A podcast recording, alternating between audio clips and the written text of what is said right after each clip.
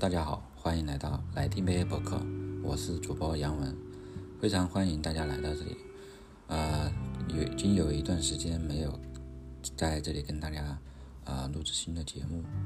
主要是也不知道有什么样的呃内容可以产出给大家。之前有尝试比较多的一些类型，比方说音乐，比方说 F1 的比赛，比方说一些小的 Tips。吧，比方说有关数学的，有关啊计算机方面的一些人物等等，但是这些内容呢，啊其实就是也没有想得特别清楚，所以今天，呃咱们这个也是很小众，人也应该很少啊，我看关注数啊，包括评论，包括收听的人都很少啊。之前这个播客也主要是作为一个个人的一个尝试，包括啊怎么去制作播客啊，这个整个流程是怎么样的，主要是去呃熟悉它。所以呃，有了这样一档播客，然后也算是一个啊突突然的一个灵机一动，然后取了这样一个名字啊。这个名字的来源其实是来自于 JustPod 啊，GoPod，GoPod，然后我就自己直译了一下，就叫来听呗啊。这个名字也是比较呃新奇，也是比较呃一反常态，所以这个名字 大家应该也能够。啊，感觉得到，其实它的内容也是比较宽泛啊，什么都可能会有。所以我在开篇的时候也有提到，就是来听呗啊，这里有你想听的，也有你不想听的，也有可能你不感兴趣的，你感兴趣的啊，都可能会有。那我也希望说，这个档播课可以慢慢的可以有自己的一些内容，就是自己所关注的内容。当然，如果你有特别喜欢的一些话题啊，想要聊啊，也可以找我。或者说你想让我来啊给大家去聊，也可以啊给我留言或者给我发发私信都可以啊，也是想听到更多的人的一个声音，包括你对我的这个节目的一个形式各方面都可以提出你的想法意见。啊，今天主要是想跟大家聊一聊啊刚刚过去的一个 F1 赛季。那整个 F1 赛季呢，我们可以看到梅赛德斯奔驰是啊一骑绝尘的，没有人可以撼动他的一个地位。包括他提前三，应该是提前三场比赛获得啊车队的总冠军。然后汉密尔顿的话也是呃提前拿到了这个 F1 年度的总冠军。而呃我们看到的倒数第二场比赛其实是一个非常精彩的比赛，在萨吉尔比赛的。然后这场比赛其实大家很多人在刚开始比赛的时候，可能也并没有说啊一定认为拉塞尔可以取得比赛的胜利，或者夺得比赛的这个最后的一个冠军啊。但是随着比赛的开始啊，大家可以看得到，从第一圈开始的一些事故的比赛来看，第一圈啊在转角的时候有哪些人啊？有两个人退出了比赛，一个是维斯塔潘。一个是勒克莱尔，那这两个人的车手能力，对吧？大家如果关注 F1 的话，都知道他们的啊能力是非常强的，特别是维斯塔潘啊，这场比赛是很有可能他可以取得比赛胜利的，但是在第一圈的时候就啊因为其他人事故，然后自己啊不小心然后滑出了赛道，导致他没有办法去继续比赛啊，这个事故导致的一个影响还包括啊佩雷兹。因为是勒克莱尔直接撞上了佩雷斯，佩雷斯后翼的话已经受损，然后好在他没有跌出赛道，所以他很快在第一圈的时候就进入维修区，然后把他的损坏的部位进行更换，然后开启了他的一个狂追，从最后一名一直追到啊比赛结束，大家都知道他夺得了自己职业生涯的第一个 F1 的世界冠军，F1 总冠，F1 分站赛的冠军啊，一百九十场比赛。取采取的这样一个成绩真的是非常的艰难，然后也说明他的啊能力还是非常强的，是冠军级别的一个车手。那随着比赛，我们刚刚回过头来再看一下拉塞尔，比赛当中他多次对博塔斯的一个，对吧？空开圈的一个抢占，因为他是第二名嘛，博塔斯取得了杆位，第一圈在转角处就取得了领先，然后你。很快就占据了头名的位置，然后跟第二名拉开了差距。随着这个事故的进行，他呃就在前面。随着这个比赛进行，他一直都是在领跑，而且博塔斯跟他还有一定的距离，大概是一到两秒。所以说可以看得到拉塞尔对这台赛车的一个驾驶真的是嗯没有任何问题，即便是这个赛车不是他的赛车啊，因为我们知道那个拉塞尔跟汉密尔顿的身形，对吧？你拉塞尔是非常高的，可能大概有一米九的样子，然后汉密尔顿的话应该是大概在一米七。一米七几，所以这两个人身高还是有差异的。大家都知道，我们在开开车的时候都知道，你的坐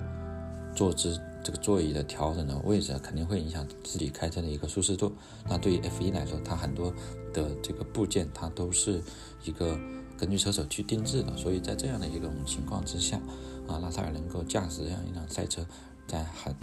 长一段时间都能够取取得比赛的这个领先地位，所以真的是非常的厉害啊！所以在比赛的进行，大家都认为，呃，拉塞尔应该会取得这场比赛胜利。但是好景不长，因为呃，威廉姆斯车队的一个车手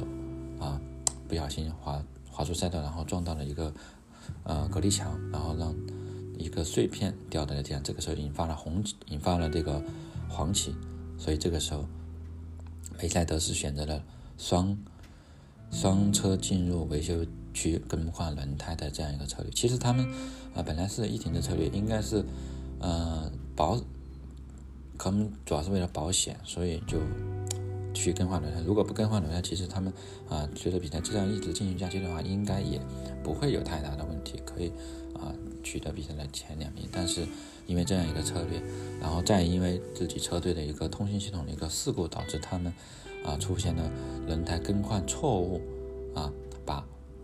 博塔斯的轮胎上到了拉塞尔的车上，而博塔斯没有轮胎可更换，所以他白白在维修区停停了二十七点三秒左右吧。然后拉塞尔因为这样一个情况，他又不得不在第二。就是在后一圈的时候，又进站去更换他自己的一个轮胎，又损耗了一次进站的一个时间。我们也知道，在萨吉尔比赛当中，单圈的成绩大概在五十五十多秒，五十七、五十六这样子。那他进进站的话，又有损耗二十几嘛，相当于啊，很多赛车都可能过了一半。那他的优势的话，其实就没有了。所以，随着这样一个情况的发生，导致拉塞尔从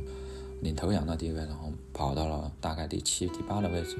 但是这还不是最惨的，最惨的是纳塞尔换了胎，然后一路狂奔，对吧？我记忆当中就是刚刚追到佩雷斯的身后，因为因为这样一些变动，然后佩雷斯其实已经从最后一名到了第一名的位置，所以啊，到了准备要去追击佩雷斯的时候，这个时候。车队告诉他，后轮胎有爆胎的可能性，啊，可能是因为扎到那个轮胎赛道上的一个碎片，所以不得不让拉塞尔又回到维修区更换轮胎，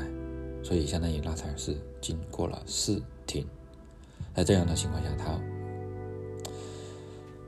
跌出了这个积分区，大概是在第十五还是十六的位置，然后去追。追追追追到了最后的名次是第第九名吧，啊，取得了两个积分，这样的一个情况，真的赛后拉塞尔的车队都向他道歉，但道歉又有什么用呢？对吧？但是这就是比赛，这就是一场精彩的比赛所可能会存在的一些可能性，这就是我们车迷熬夜。去看这场比赛所兴奋的点，虽然说会有有人喜有人忧，但是这样的比赛就是要让我们感觉到精彩，对吧？就是要让这个比赛有无限的可能，这样的话每一个人才愿意去去努力去投入，就不会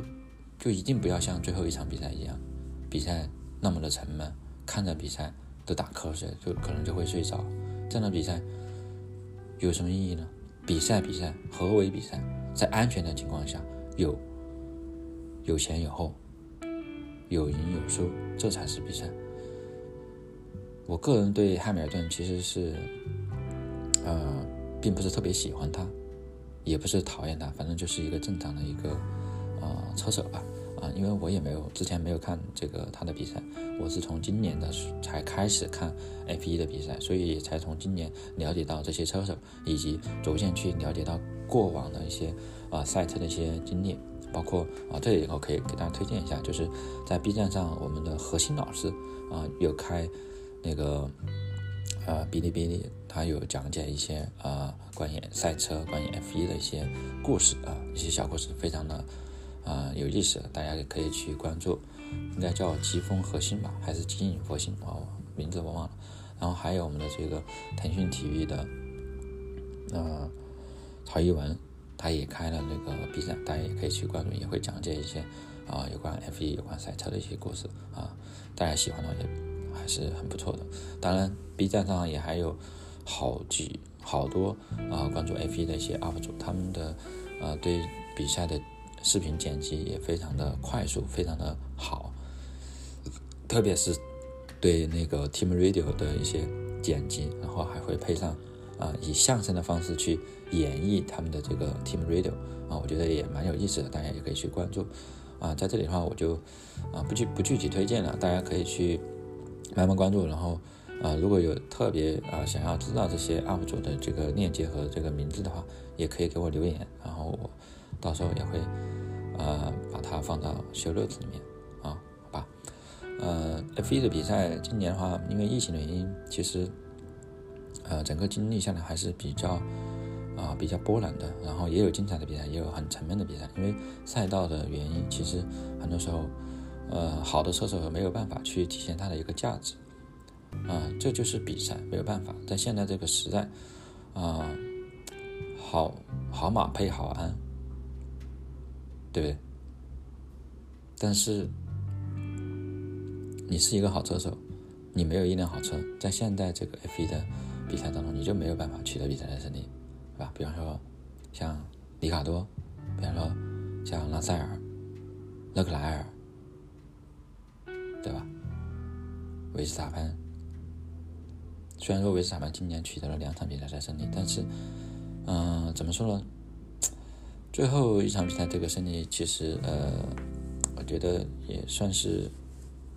啊，反正没有第一场比赛取得胜利的那种啊惊喜，因为汉密尔顿毕竟是从新冠的这个新冠恢复嘛，啊，身体肯定还是没有一百分之百恢复的，所以他也没有办法在比赛中保持足够的专注度，再加上他的，呃。没有取得杆位，所以他起步的话也受到一定影响。要去追的话，也还是存在一定的嗯困难的。那博塔斯其实就不用说了，我个人对博塔斯真的没有好感，真的没有好感。呃，我不管他以前怎么样，但是从今年这一个整个赛季来说，我觉得博塔斯是比赛的越来越差。然后其实我之前是看过那个呃呃网飞就是 Netflix 的那个呃。他们出的极极速，哎，叫叫什么名字？就他们的那个纪录片，对阿尔本其实是有好感的，然后对加斯利没有好感。但是随着今年比赛看下来，其实，嗯，我觉得从直接感觉上来说，其实阿尔本也啊不是一个冠军级别的车手，啊，然后，嗯，明年的席位的话。也很有可能没有办法去保留吧，很有可能佩雷斯会去了红牛的一个位置。嗯，那现在 F 一可能都是一些啊有钱人玩的游戏，或有钱人玩的政治，我们不用去关注这些东西。但是我们从赛场上的表现来看，他就不是一个可能是啊顶尖级车手这样一个级别，他就对吧？可能就跟博塔斯类似。啊我认为博塔斯也不是一个顶尖级的车手，但是作为一个车队的要二号车手来说呢，啊，表现中规中矩，不是说很差，也不是说很好，毕竟你是二号车手，对吧？你的能力肯定要各方面肯定要弱于那个冠军车手的，那不然两个车手去竞争，其实就会存在这个 车队利益没有办法最大化的一个情况。就，对吧？这个大家应该都很明白。嗯，反正，整个 F 一比赛看下来，今年的话有惊有喜吧，我觉得还是非常不错的啊，也很期待接下来赛季的一个开始，在二零二一年三月份啊澳大利亚大奖赛啊，到时候我们再啊一起去聊。然后在这段时间呢，我肯定也会持续的关注啊有关赛车、有关 F 一的一些啊比赛也好、视频也好啊，希望大家呃有兴趣也可以慢慢的去关注，特别是啊往回会出的。今年应该我不知道是几月份啊，大概是一二月份吧会出的。那出的这个极速飞车，嗯，大家可以去看一下，应该在 B 站上会有 UP 主会放出来啊。希望到时候大家会看的会很精彩。今年的话，应该会有非常多精彩的镜头，非常多有趣的故事。我们都知道，在最后一场比赛，有很多人，至少超过五六个人吧，都是在当前车队的一个最后一场比赛啊。我们很期待在。未来他们的一个人生当中的一个比赛，以及在新的车队的一个表现，啊，我们也祝愿所有的 F1 赛车手能够健康，能够啊安全的开始，安全的结束。好，今天就讲到这里。如果大家喜欢我的节目，欢迎啊给我留言，欢迎啊转发，欢迎给我点赞啊，谢谢大家。